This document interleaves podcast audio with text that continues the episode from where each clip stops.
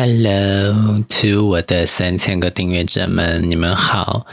现在是二零二三年八月十三号晚上的十点半左右，然后我在这里用很低沉的声音跟大家讲话，因为一方面是因为我觉得现在是一个深夜电台的时间段，然后另外一方面我只是不想讲的太大声，被我的室友听见。因为毕竟这还是一个 private 算吗？毕竟有三千个订阅者诶，但是，嗯，我周围的同事还有大多数的朋友都还不知道我在录播课这件事情，我也从来没有在我自己的朋友圈宣传过，所以基本上除了跟我合作过的人，这个播客都还是一个比较私人的状态。然后这一集的其实也没有什么特别想好的主题，但是就是因为时间到了，所以每个星期都会有这样的一个条件反射的时间段来说两句，就是讲一讲自己最近发生了什么。然后呢，我发现我这种很随性的选题呢，一般都没有什么人听。那既然都没有什么人听，我觉得我应该压力也会小一些。但是反正就是一个恶性循环，就没有人听，然后我讲的就更随意，然后讲的就更随意，然后就更没有人听。我现在播客整体的完播率只有不到百分之四十，就是百分之四十都是高的，你知道吗？什么叫啊？让我吸一下我的鼻子。什么叫？百分之四十完播率呢？我其实也不太懂，它可能就代表两层意思。第一个意思就是说，只有百分之四十的人完整的听完了你这一集的内容。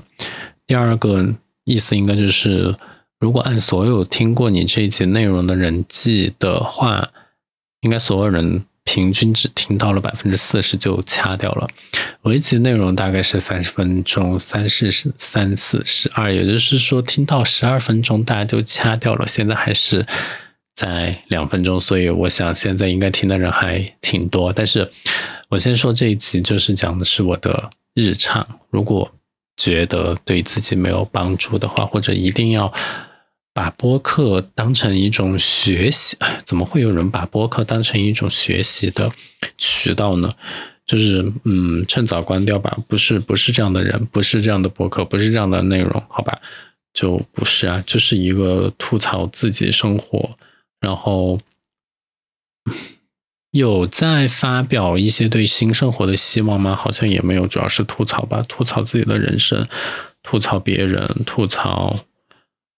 自己，嗯，然后偶尔讲一讲一些有我觉得有意义的选题，但其实有没有意义，呃，就是嗯，每个人对于有意义的定义是不相同的。我觉得有意义，别人觉得可能没有意义呢，对吧？然后呢，这一节，嗯，其实我为什么这么晚在录啊？就是我其实。一直不知道录什么，就是我真的时常会有一种，我究竟还要再录下去吗？你看，就是完播率又那么低，我讲来讲去就是这两件事情翻来覆去的说，我自己都觉得没有什么意思。但是你转过来一想，说就是啊，反正都录了一年多了，就继续录吧。然后订阅者也积累到三千加，就对于一个普通人，然后没有做营销的。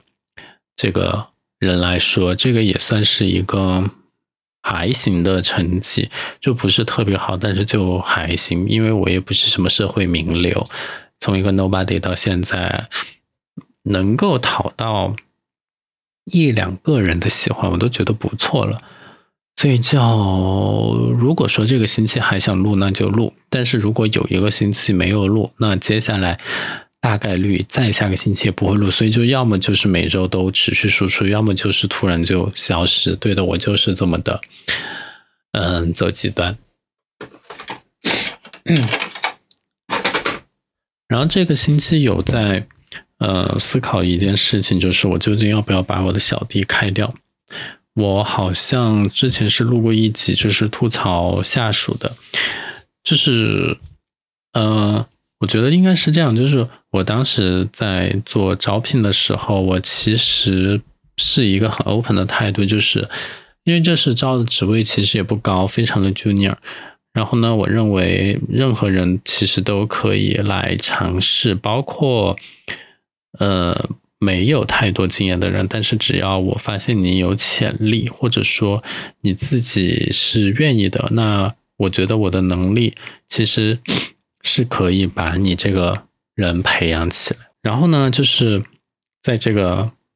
嗯，我我招到的这个人，其实我当时因为我比较着急要人，所以我没有面试很多人，我就面试了一个人。然后面试下来，我感觉他，嗯，是比较能说，但是可以看得出来，他有的东西他很欠缺，他说的就不在那个点上。但是因为我就是还是那句话，就是我觉得如果说，呃，你比较。像一张白纸那种，我也可以接受，因为我觉得我可以培养出来。但是我其实忽略了一个问题，就是这个人他有没有天赋。但你有没有天赋，在面试中，我其实不太看得出来。就是有的人应该能看得出来这个人有没有天赋，但是我当时没有看出来，所以我现在就是。我我给了他很多机会，我也尝试了很多办法。我在想说他什么位置最适合，但是到现在为止，我都没有发现他在做 marketing 方面有什么特别好的地方，特别出彩的地方，甚至说有任何的嗅觉，我都没有发现。所以我最近很纠结，就是因为人也是我招进来的，但是。他没有达到我的期望，我就很想把他开掉。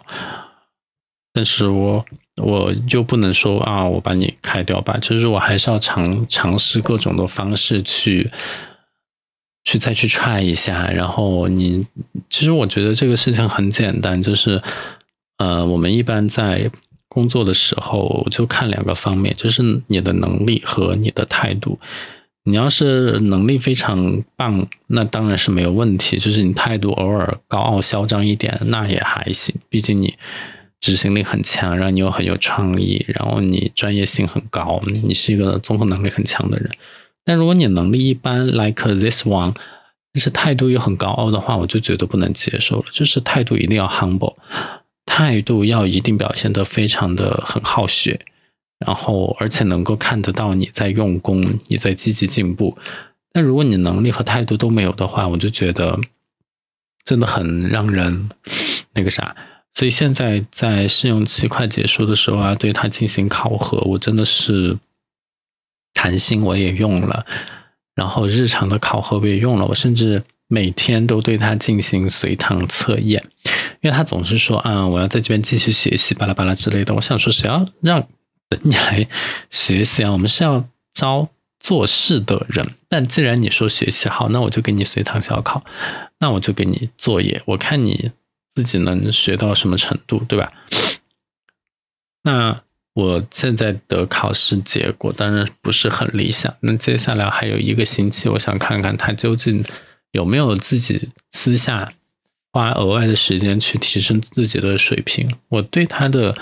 考试结果也不是要求一百分，但是我是希望看到一个持续增长的这样一个进步，所以我觉得一方面我在给他机会，我其实也在给自己机会。我希望自己的判断是没有错的，但是如果还是不行的话，那真的是只能找法务和 HR 来处理这件事情了。哎，真的很烦，真的很烦。招人也要慎重，可能是因为我责任心太强了，嗯。然后我觉得第二点就是因为讲到了这个小朋友，毕竟也小我八岁，但是我又想说，我在八年前的这个时候，我可是已经独立在组织一系列的两百人的活动了。或者说策划一个什么东西，写一些什么稿件，他比我八年前真的差太远。但是既然讲到他，我就想说，因为他的思维，我觉得还是偏简单，啊，分析能力也很弱，看事物很片面，有的时候甚至会向我提出一些他毫无准备的问题，就是你有没有自己去做过田野调查？你有没有做过那些信源分析？你拿来一个什么东西就直接给我用吗？就很奇特。然后呢，我因此就觉得科学的思维体系真的非常重要。所以，如果说我现在要嗯招一个新人，或者说我要干嘛，我一定要向大家普及科学思维的重要性。那这个也是基于我在去年就是没有上班的那段时间，我经常会去图书馆，然后我就碰巧阅读到了这样的一篇文章，它是在读库第。二零零一期，二零零一期就是二零年的第一期，上面有这样的一篇文章，是第一篇，叫做《科学思维要点》。它其实就是用了几个方向告诉大家，我们要如何呃分析判断一个事物。它给了十五个方向，如何来判断一些事物，呃，用什么样的方式是科学的方式，其中就包括了。如何区分事实和观点？区分科学和技术的区别，然后区分信源的等级和可靠度，还有就是用统计的眼光看待社会现象，等等等等。我觉得我可以依次来讲一讲，就是呃，因为我觉得科学思维是现在的人非常缺乏的一个东西，而且这篇文章也很长，起码。一两万字吧，所以就是非常值得一读，但是可能就是需要给一些的分析。哦，我居然把这么重要的一个内容放在了一段，我觉得这一期讲的都是废话和日常的一个开头中，嗯，所以就是能够坚持听到这里的人，真的赚到喽。所以，汪哲在第一个点上讲的就是能区分事实和观点。我觉得这个现在很多人都区分不清楚什么叫事实，什么叫观点。我那天让这个小朋友去帮我做一个市场调研，就是去调研现在全国各地演艺票价的一个分布，然后给出了一些一些一些，就是我只我觉得应该需要调查的一些。呃，可以说嘛，就是演艺项目。然后在其中一个演艺项目的时候，他用了一个“景”字，就是比如说这个东西，它其实有三场演出，但是我们如果买一日票的话，我们就可以看其中一场演出；我买两日票的话，就是三场演出都可以看。然后别人在售票页面写写的是，比如说一日票可观看一场演出，就是三选一。我觉得没有什么问题，但是到这个小朋友这边，他就把那个变成了“景”字，他就写的是一日票仅可仅能观看一一场演出，这个很明显就是把他自己的观点带进去了。而且我给他指出来这件事情之后，他很难理解，他就说为什么不能写这个“仅”字？因为我。告诉他我要的是一个客观数据的分布，而你把你自己的观点带进去，就使这个数据有偏向性了。我看不出它的客观性在哪儿。然后讲了很久，他其实都没有明白他自己的错误在哪里。他到后来都一直觉得他其实是在好心帮忙，然后告诉你这个东西只能看一场。我想说，需要你帮忙吗？因为我要的只是一个事实的陈列。而已，事实的陈述而已。但是你污染了这个事实，所以我觉得是不可接受的。所以呢，在这篇文章里面，什么叫做事实陈述呢？就是描述在客观世界中可被证实或证伪的东西。所谓的陈述，就是描述观察事实时个人所处的位置或采取的态度。比如说。这只苹果是红色的，这个就是一个事实陈述。但是如果变成我喜欢红色的苹果，那就变成了一个观点。那么人人都喜欢红色的苹果，是事实陈述还是观点陈述呢？那答案它其实是一个事实陈述，因为它可以被客观证实或证伪。也就是说，我们只要找到有一个不喜欢红色苹果的人，那么上句话就被证伪了。可以被证伪的东西也是事实陈述，就是他说的是假的，但是这个不是他的观点，这仍然是一个事实陈述。所以呢，能够区分事实和观点，对于我们在日常生活中的讨论是非常重要的。这决定了我们究竟在不在一个频道上。我们可以有不同观点的交交锋，然后。争论、分享、碰撞，但是其实事实就是事实，它就是摆在那个地方的。因此呢，这个东西就很有趣了。我们要如何不把观点变成事实，在那边争论？我觉得这个是非常有技巧的。然后第二点就是要了解科学和技术的区别。科学的目的是为了发现自然规律。规律，而技术的目的是为了创造出有实用价值的工具。也就是说，科学的成果是纯理论性的，例如说牛顿运动三定律、万有引力定律、相对论进化论等等，它们反映了人类对宇宙、自然、生命的本质规律的认识。而技术成果需要有实际体现，因为它能改变人类的生活，比如说。爱迪生发明制造白炽灯，特斯拉改进交流输电系统等等。可是为什么要区分科学和技术的区别呢？这是因为一项科学发现的意义要远大于一个具体技术的发明。比发明了更酷，比发明了什么更酷的事情是发现了什么。不过这也不是绝对的。有些技术发明也可以极大推动科学发现。其实，汪哲在这里讲科学和技术的区别，就是为了让你知道什么是根本性的一个推动，而什么是一些小的，在这个科学的框架里面的一些技术更新。然后第三个，我觉得他所说的比较需要大家一起来学习的，就是知道什么是信源。我觉得这个事情啊，真的是所有人都要，尤其是现在喜欢上网的年轻人都应该要。哦，Oops，我说了“年轻人”三个字，可能一些人要炸毛了。但是确实，这个事情普遍存在在现在的年轻人间，就是你要知道什么是信源。所谓的信源，就是信息最初的来源，对吧？比如说消息来源啊，你说。啊，我听我我听说那个什么什么报纸上或者写了一个什么什么，或者某公众号转载了一个什么什么，这些就是你信息的来源。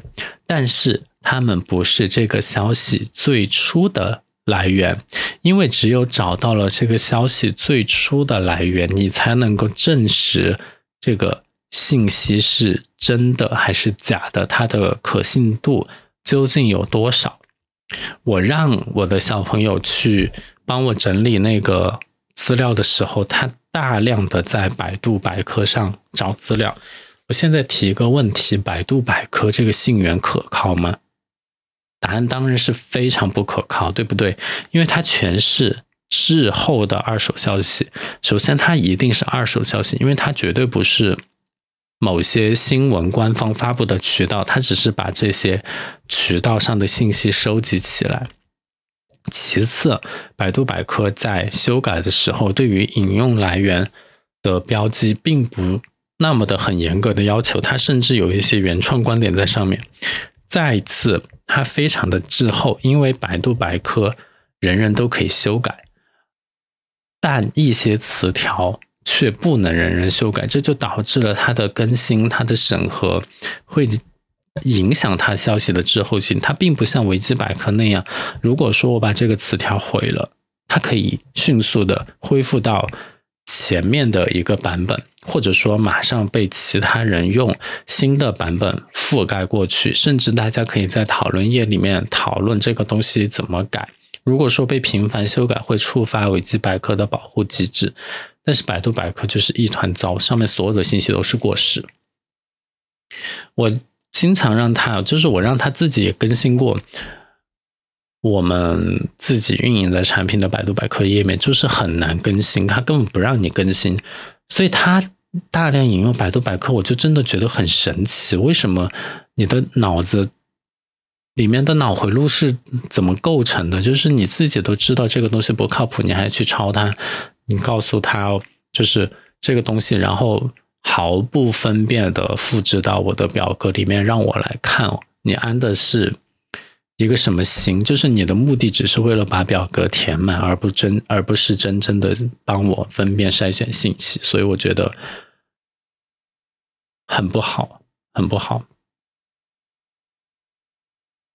那么我们在谈到信源的时候，是不是权威媒体发布的消息就一定是一手，就是一手消息是值得被相信的呢？答案其实也不是。比如说，我们可以说电视台，或者说甚至于嗯那个权威一点中央电视台。他发表了一个什么什么消息，但是我们要找到这个消息第一次出现的地方才是对的。比如说，中央电视台报道奥林匹克运动会上，啊，中国队获得了多少多少枚金牌。那这个可能有两种情况，第一个就是中央电视台的记者在奥林匹克运动会现场。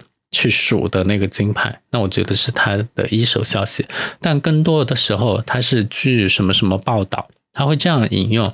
那我们可以去到消息最原始的地方，也就是说，我们可以到奥林匹克委员会的官网上去看真正的金牌情况，那我们才知道这个东西具体就是究竟是一个什么样的情况，对吧？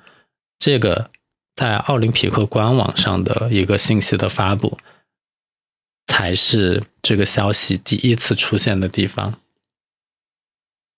所以就是这样的一个消息来源，直接引用权威媒体也不一定会准确。那么第四点，王哲就提到说，要大致能判断信源的可靠度。也就是说，我刚刚也提到了，有一些信源它是分等级的，权威媒体当然是一个，因为它首先编辑比较认真负责，他们已经帮你甄别筛选过信息来源了，尽量保证信息来源的可靠性。但他们毕竟不是一手资料，所以一手资料会比这些权威媒体更，嗯，怎么说？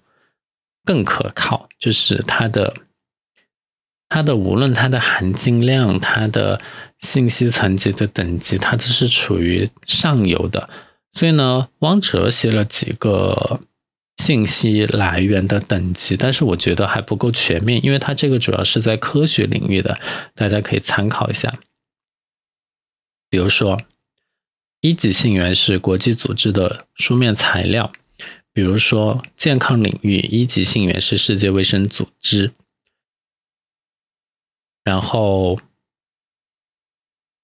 类似的。但是我个人觉得，一级信源还可以加入一个法律，法律一定是一级信源，或者说是我们在参考做一些事情的时候，国标也是一级信源，就是我们生活。中所需要遵循的一个标准，或者说我们在我为什么会提到国标呢？就是我们要，呃，比如说我作为一个景区，我要制定一些标志标牌，我就不可能去参照省一级的他出的规定，而是一定要参照国家级的标准去。啊，给我的这个景区导师系统，给我的名称，给我的英文翻译，给我的图形符号有一个标准，那一定是一级信源，就是国家标准。或者说，嗯，比如我是一个消费者，我今天要维权，那我肯定是参照消费者权益保护法，而不是什么其他的。呃，淘宝的规则，当然，淘宝的规则就是这些购物平台的交易规则也可以参考，但是他们如果和法律冲突了，那一定是以法律为准。所以，一级信源一定是这种上层的东西，可以指导下层的那种。我可能我现在语言表达能力有点退化，以及现在可能时间确实比较晚，所以我。不能很好的说明，但是 you know what I mean，就是最高最 top 级的金字塔尖上的一个信源等级。然后汪哲提到二级信源呢，就是科学界公认的高质量科学期刊，比如说 Nature Science 之类的。三级信源就是国家级发表的书面材料和各类教科书，比如说中科院、国家天文台等等等等。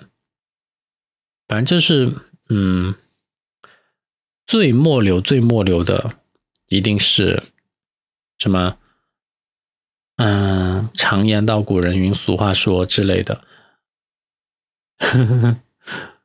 然后他贬低了一下中医，我觉得还挺有意思的，你们就自己去看吧。我这里不对中医发表任何评价，但是中医不是科学。然后呢，嗯，他提到一个。啊，我也不讲太多，这个就我抛砖引玉，请大家仔细自己去看啊。就是，然后呢，他提到了一个需要用统计的眼光去看待问题，总共有十五个点啊，这个才到第五个点，我今天肯定讲不完。所以第五个点就是用统计的眼光看问题，它其实有两层含义。第一个就是不要被自己的感觉所欺骗，很多人就会觉得说我看到的一定是真实的。看到的确实是真实的，但看到的一定是片面的，它不是，它不能代表整个社会的现象。所以，我们有的时候在做一些商务决定的时候，我们一定要请调研公司来帮助我们统计这个社会，做一些市场调查。当然，它这个调查肯定也有一定的片面性，但是比我们自己看的要好一些。统计学的意义是非常重要，所以呢，就是说，为什么要用统计的眼光看待这个现象？就是不要被自己的感觉所欺骗，尤其是当你先入为主的产生了某一个倾向性的意见时，那么如果你遇到了符合自己预期的事情，就容易记住；不符合的就容易忘记。然后呢，第二个就是不要把特殊现象当普遍规律。如果不用统计的眼光看待这个现象的话，就会导致一些人特别喜欢说“那可不一定”。比如说，我们要讲吸烟有害健康，他就会说“那可不一定”。有的老太太八十多岁了，天天抽烟还很健康，对吧？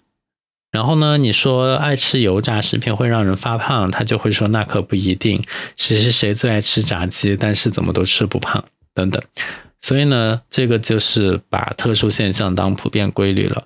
因此呢，呃，有一个科学的词语啊，叫正态分布，其实是统计学上的词语。什么叫正态分布呢？就是中间最多两头依次减少。比如说我们身高的平均身高的范围，或者说我们工资的范围，对吧？这种。现象一定都是正态分布的规规律，但是肯定也是有一些极端现象嘛，就是极端现象一定是存在的，你要刻意找肯定找得到，但是它数量少啊，所以如果说我们不不去用统计的眼光看问题呢，很容易走入狭隘，好吧？啊，今天上课就上到这儿，我觉得我为什么？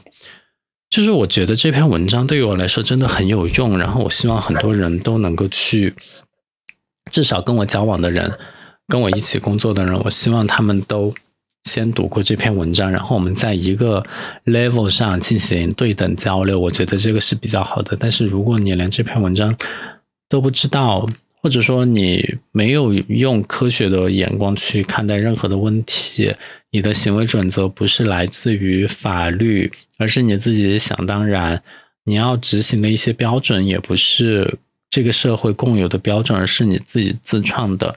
然后你也不理解为什么我们要采取国标，然后要变得更加的标准化的话，我觉得我很难跟你沟通，这就是我为什么想把它开掉的一个原因。但是我还是在给他机会，然后我们来看他有没有进步。哎，我觉得。开掉一个人好不吉祥哦，所以我想尽力的能够 keep 住，实在不行调去一个边缘岗位也不是不行。总而言之，就是今天又花了半个小时讲了一些工作上的想法、遇到的一些问题，以及我推崇的一些办法，希望有人能听到最后，至少不用是百分之四十的人吧，可以稍微多一点。但是如果还是没有那么多人听的话，我觉得也无所谓，反正我也不是为了一定要说给谁听，而是我自己想说我才说的，就这样吧。